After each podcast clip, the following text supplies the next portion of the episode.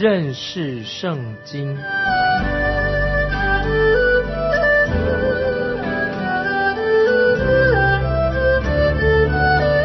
认识上帝的话，把上帝的话带到全世界。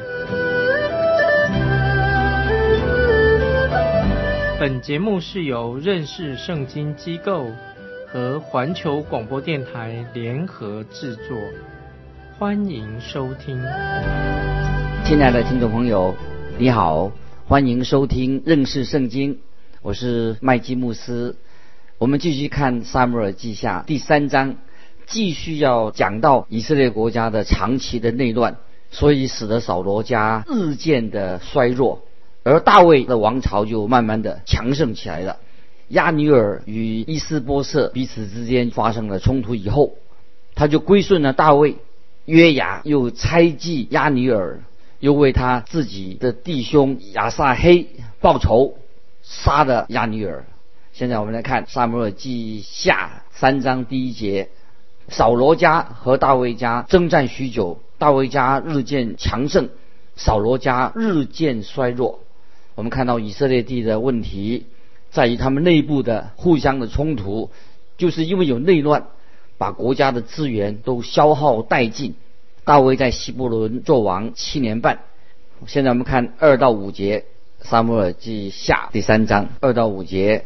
大卫在希伯伦得了几个儿子，长子暗论是以色列人亚希暖所生的，次子基利亚啊，这个记载在历代志上三章一节，名称叫做但以利啊，是做过加密人拿巴的妻亚比该所生的。三子亚沙龙是基述王达买的女儿马加所生的，四子亚多尼亚是哈吉所生的。五子示法提亚是亚比他所生的，六子特念是大卫的妻以格拉斯所生的。大卫这六个儿子都是在希伯伦生的。大卫王不只有两个妻子，他有好多的妻妾，这个就会使大卫的家庭发生了许多的重大的问题。神不许可多妻的，所以大卫他没有办法避免一连串的问题就出现在他的家庭当中。大卫的一个儿子名叫亚沙龙，我相信你大概很熟悉。以后我们就会看到亚沙龙，他就带头来反对大卫。大卫他自己本想把他这个位置让这个儿子来接续他做王，但是他在一场战役当中被约雅杀死的。他的被害也是伤透了大卫的心。亚瑟龙的母亲是谁呢？就是基述王达买的女儿玛加。那么基述王是谁呢？在撒母耳记上二十七章第八节有提到他。大卫和他的人攻打基述人基色和亚玛利人。大卫在这件事情上犯了错误，他攻打这些人，包括基述王，掳走了他的女儿，后来就成为他的妻子。那么他们所生的儿子就带头来叛乱啊，那个就是亚沙龙做叛乱的亚沙龙。神没有让大卫逃脱他自己所犯过的罪啊，这是一个重要的属灵的原则。神要惩罚罪恶的。接下来我们看第七、第八节，扫罗有一嫔妃，名叫利斯巴，是艾雅的女儿。一日，伊斯波瑟对亚女尔说：“你为什么与我父的嫔妃同房呢？”亚尼尔因伊斯波瑟的话，就甚发怒，说：“我岂是犹大的狗头呢？我恩待你父亲扫罗的家和他的弟兄朋友，不将你交在大卫手里。今日你竟为这妇人责备我吗？”我们看到继承王位的人才有权利和前王的嫔妃同房，可是亚尼尔侵犯了伊斯波瑟的权柄。当伊斯波瑟责备他不应该把扫罗的嫔妃带走的时候，亚尼尔却很生气，所以这位年轻的王就责备亚尼尔，本来是合理的，但是这个老臣亚尼尔不容易听命于新王，因此激怒了亚尼尔，于是他就立刻准备去投效大卫王。接下来我们看九到十一节，九到十一节，我若不照耶和华启示应许大卫的化形，废去扫罗的。位。建立大卫的位，使他治理以色列和犹大，从但直到别是巴。愿神重重的降罚于我，伊斯波瑟惧怕亚尼尔，不敢回答一句。这个时候，亚尼尔这个元帅表达他想要放弃扫罗的家人，要归顺于大卫的意愿。他打算帮助大卫成为十二个支派的王。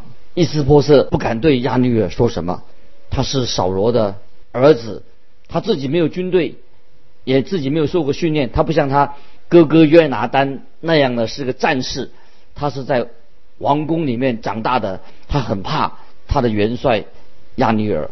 接着我们看十二到十三节，亚尼尔打发人去见大卫，替他说：“这国归谁呢？”又说：“我与你，你与我立约，我就必帮助你，使以色列人都归服你。”大卫说：“好，我与你立约，但有一件，你来见我面的时候，若不将扫罗的女儿米甲带来，必不得见我的面。”这个时候，大卫想起归顺的亚尼尔元帅出的条件，给他一个条件，就是他要把扫罗的女儿米甲带来。米甲原本是大是大卫的原配，扫罗就把他从大卫身边带走了，许配给别人。这是让大卫内心很痛苦的原因。大卫他让这些罪啊进到他的生活当中，但基本上大卫对神他是有坚定的信心，他也。尽力的建立和神有美好的关系。接下来我们看十五、十六节，伊斯波瑟就打发人去将米甲从拉伊的儿子她丈夫帕铁那里接回来。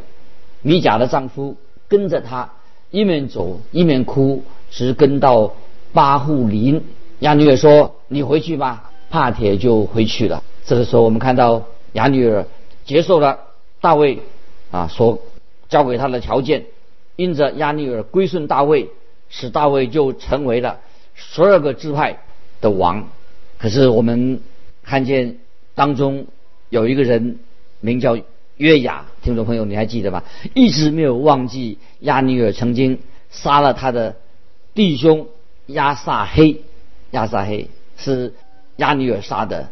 接着我们看二十七节，亚尼尔回到希伯伦。约雅领他到城门的瓮里，假作要与他说机密话，就在那里刺透他的肚腹，他便死了。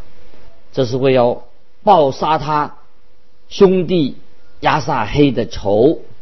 约雅这个人终于为他的兄弟报仇了。当大卫听见约雅杀了亚尼尔，他心中很不满意，他责备。约雅做了这件可怕的事情。关于约雅的亚尼尔的死，他做了很有意义的一个描述。这是记载在第三章的三十三节。三十三节，王为亚尼尔举哀说：“亚尼尔何竟向鱼丸人死呢？”这里大卫为什么他这样说？王为亚尼尔举哀说。亚尼尔为何何竟向鱼丸人死呢？那么这个墓志铭啊，写在坟墓上的这个很奇怪的话。亚尼尔在希伯伦，希伯伦是原来是这个地方是凶手，就是犯杀人、杀人凶手避难的一个逃城。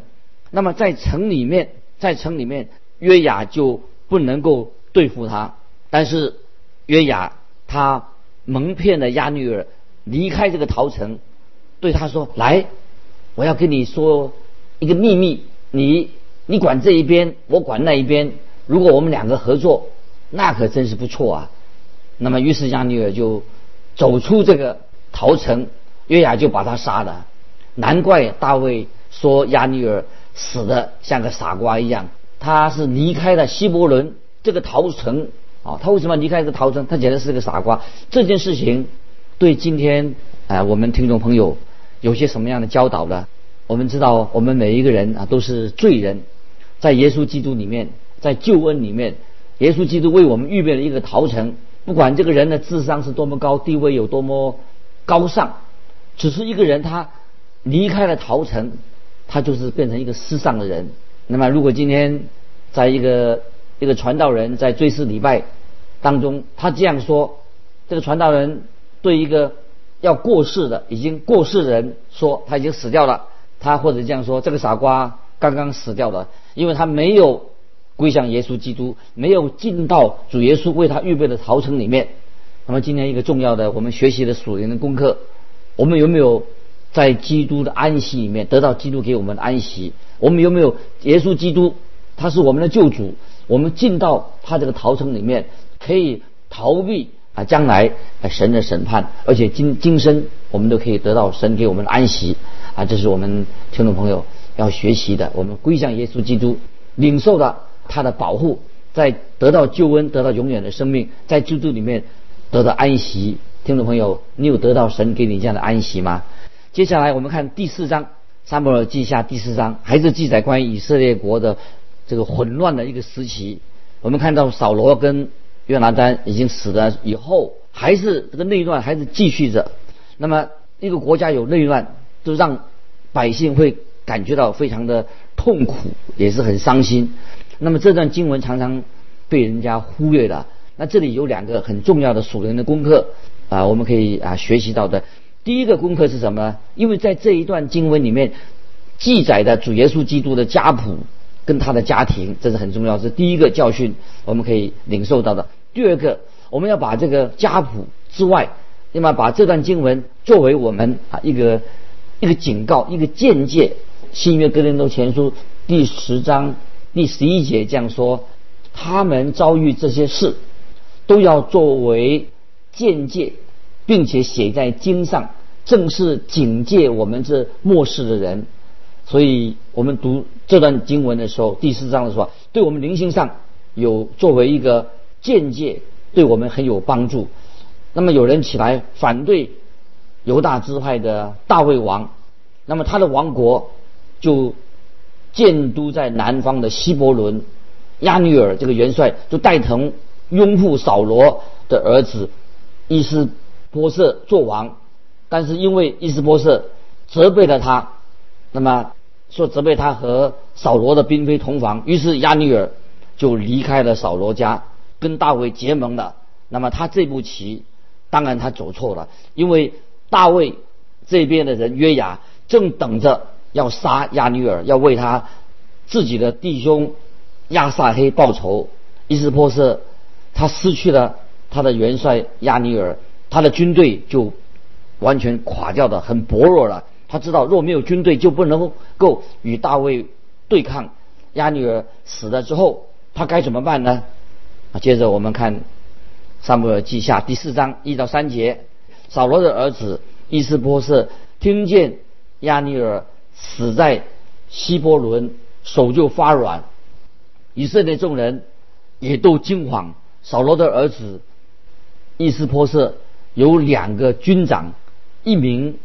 巴拿一名利甲是贝雅敏支派比路人临门的儿子，比路也属贝雅敏，比路人早先逃到基他因，在那里寄居，直到今日。比路人是被扫罗赶到基他因去的，比路这个小镇。成为便雅敏的产业。接着我们看第四节，第四节，扫罗的儿子约拿丹有一个儿子名叫米菲波色，是瘸腿的。扫罗和约拿丹死亡的消息从以色列传到的时候，他才五岁，他乳母抱着他逃跑，因为跑得太急，孩子掉在地上，腿就瘸了。米菲波设是个特别的名字，请记住啊，这个名字米菲波设和大卫之间啊，他们有一个美好的啊记一个美好的一个故事。我们要记得大卫跟米菲波设这个人，米菲波设他是约拿丹的儿子，只要他活着，本来是对大卫是一个危险，因为他有继承王位的一个权利，但是因为他是。约拿丹的儿子大卫就不会伤害他。稍后，大卫会找扫罗和约拿丹的家人，他寻找他们的家族，不但没有杀他们，反而是大卫善待扫罗和约拿丹的啊家族。接着我们看第五、第六节，第五、第六节，一日，比路人临门的两个儿子利甲和巴拿出去，约在午热的时候，到了伊斯波瑟的家。伊斯波瑟正睡午觉，他们进了房子，假作要取麦子，就刺透伊斯波瑟的肚腹逃跑了。我们看到这两个下属，伊斯波瑟的下属利甲和巴拿，过去曾经在扫扫罗的军队里面，也是亚尼尔的部下。当他们看见亚尼尔一死，就知道大卫的势力会越来越壮大。他们两人就密谋杀死扫罗的儿子伊斯波瑟。当伊斯波瑟还在床上，他们就溜到他房间里面把他杀了。这是一件血淋淋的一个丑闻啊，也是他们不应该做的。他们以为这样就可以跟大卫讲和，他们以为大卫就会奖赏他们所做的事情。接着我们看《撒母耳记下》第四章第七、第八节，他们进房子的时候。伊斯波瑟正在卧房里躺在床上，他们将他杀死，割了他的首级，拿着首级在亚拉巴走了一夜，将伊斯波瑟的首级拿到希伯伦见大卫王，说：“王的仇敌扫罗曾寻索王的性命，看呐，这是他儿子伊斯波瑟的首级。”就是他的头的意思。耶和华今日为我主我王在扫罗和他后裔的身上报了仇。那这两个人拿着伊斯波瑟的头给大卫王，大卫王却不接受。大卫不喜欢厌恶这种事情。接下来我们看第十二节，十二节。于是大卫吩咐少年人将他们杀了，砍断他们的手脚。挂在希伯伦的池边，却将伊斯波瑟的首级葬在希伯伦雅尼尔的坟墓里。利甲和巴拿啊是杀王的凶手，大卫为他们恶劣的行为就把他们处死了。那么这个时候，北方的十一个支派既然没有领袖，也没有了，情势比人强，这种状况。他们最好啊，就是他们就准备要跟大卫王啊做和谈的准备。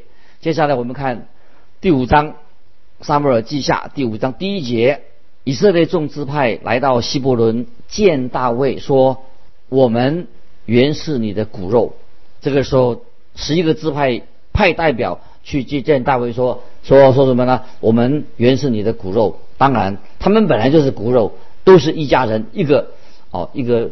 祖先的内部各个的支派竟然互相残杀，实在啊太悲哀也太可怕了。以色列国经过了七年多的内乱之后，终于让大卫统一了。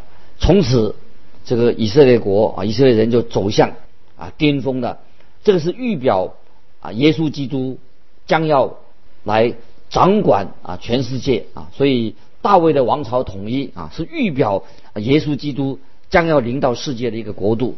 现在我们来看《撒母耳记下》第五章第二节：从前扫罗做我们王的时候，率领以色列人出入的是你。耶和华也曾应许你说：“你必牧养我的民以色列，做以色列的君。”那么这是十一个支派，他们就。后来，他们终于明白，神自己乃是任命大卫作为他合法的统治者。其实，他们这个支派，所有的支派呢，早就应当接受大卫做他们的王。接下来，我们看第三到第五节。于是，以色列的长老都来到希伯伦见大卫王。大卫在希伯伦耶和华面前与他们立约，他们就高大卫。做以色列的王，大卫登基的时候年三十岁，在位四十年，在希伯伦做犹大王七年零六个月，在耶路撒冷做以色列和犹大王三十三年。以色列将走入一个扩张繁荣的一个时期。大卫他三十岁开始做王，他在希伯伦做犹大王七年六个月，在耶路撒冷统治就十二个支派做以色列王三十三年，他一共做王有四十年零六个月。大卫就巩固了这个王朝的第一个行动是什么呢？就把以色列的首都从希伯伦搬到耶路撒冷。我们看第六、第七节，大卫和跟随他的人到了耶路撒冷，要攻打住那地方的耶布斯人。耶布斯人对大卫说：“你若不赶出瞎子、瘸子，必不能进这地方。”心里想，大卫绝不能进去。然后大卫攻取西安的宝藏，就是大卫的城。那个时候有人低估了大卫他的能力。其实大卫是一个了不起的总司令，他也是一个领导、政治领导和君王。最重要的，大卫因为他是一位属神的人，西安是大卫最喜欢的地方，那是整个城市的最高点。在大卫王朝的时期，耶路撒冷是在吉伦谷下面。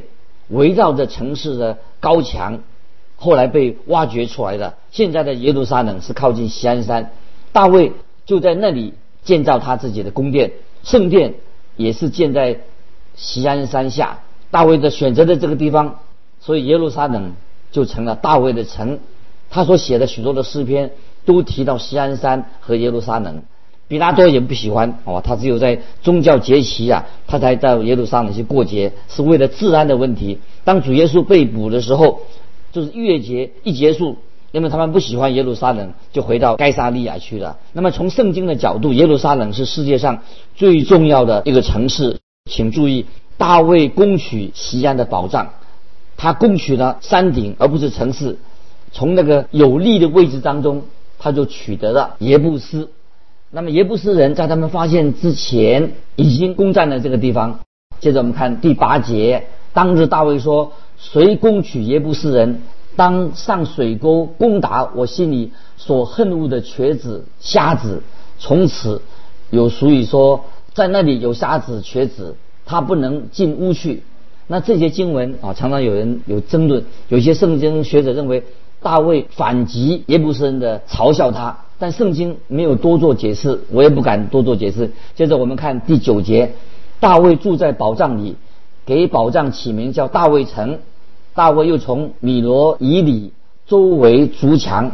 我们看到大卫先夺锡安山，稳住了以后，再攻取城市。接着我们看十到十二节，大卫日渐强盛，因为耶和华万军之神与他同在。泰尔王西南将香柏木运到大卫那里。又差遣使者和木匠、石匠给大卫建造宫殿，大卫就知道耶和华建立他做以色列王，又为自己的民以色列使他的国兴旺，因为神与他同在，他的国家日渐强盛。泰尔王西南就认为大卫实在很优秀，就跟他订合约，供应材料、工人建造宫殿。接着我们看十三节，大卫离开希伯伦之后，在耶路撒冷。又立后妃，又生儿女。那么我们知道，神不喜欢大卫这样做，神是反对一夫多妻制的。大卫的儿子所罗门后来就使国分裂了，最后以色列国就被掳到巴比伦去。因为大卫和所罗门他们是君王，具有领导的地位。神说，因为他们犯了错，那么这个是神的宇宙，要按照神的定规来行事。就算你不喜欢。神所定的总是美善的。神不仅创造了我们，也设立了家庭的制度，是为了人可以安居乐业。那么接着我们看十四到十六节，列出大卫在耶路撒冷所生的儿子的名单，其中有拿丹和所罗门。从拿丹的族谱有主耶稣的母亲玛利亚，从所罗门的族谱里面找到约瑟，玛利亚的丈夫。主耶稣基督借着拿单和所罗门的血缘的关系，合法的取得大卫的宝座。那么这里记载的这些名单，为什么记载这个名字？这个是重要的理由。接下来我们看十七、十八节，菲利士人听见高大卫做以色列的王，菲利士人就上去来寻索大卫。大卫听见，就下到宝藏。菲利士人来了，散布在利法因谷。当年大卫躲避扫罗的时候，就住在菲利士人的地方。那么我们知道，那个雅吉认为大卫是他们自己的人，然后大卫就回到以色列被高做王，非利士人就来攻打他。接下来我们看十九到二十一节，大卫求问耶和华：“我可以上去攻打非利士人吗？你将他们交在我手里吗？”耶和华说：“你可以上去，我必将非利士人交在你手里。”大卫来到巴利比拉辛，在那里击杀非利士人，说：“耶和华在我敌人面前冲破敌人。”如同水冲去一样，因此那地方为巴利比拉辛。菲利士人将偶像撇在那里，大卫和跟随他的人拿去了。菲利士人被打败的，没有多久又回来，神又把菲利士人交在大卫的手中。所以在大卫王朝当中，大卫就把菲利士人彻底的打败了。这是神祝福大卫这个是合神心意的人。时间的关系我们今天就分享到这里。愿神祝福你我们下次再见。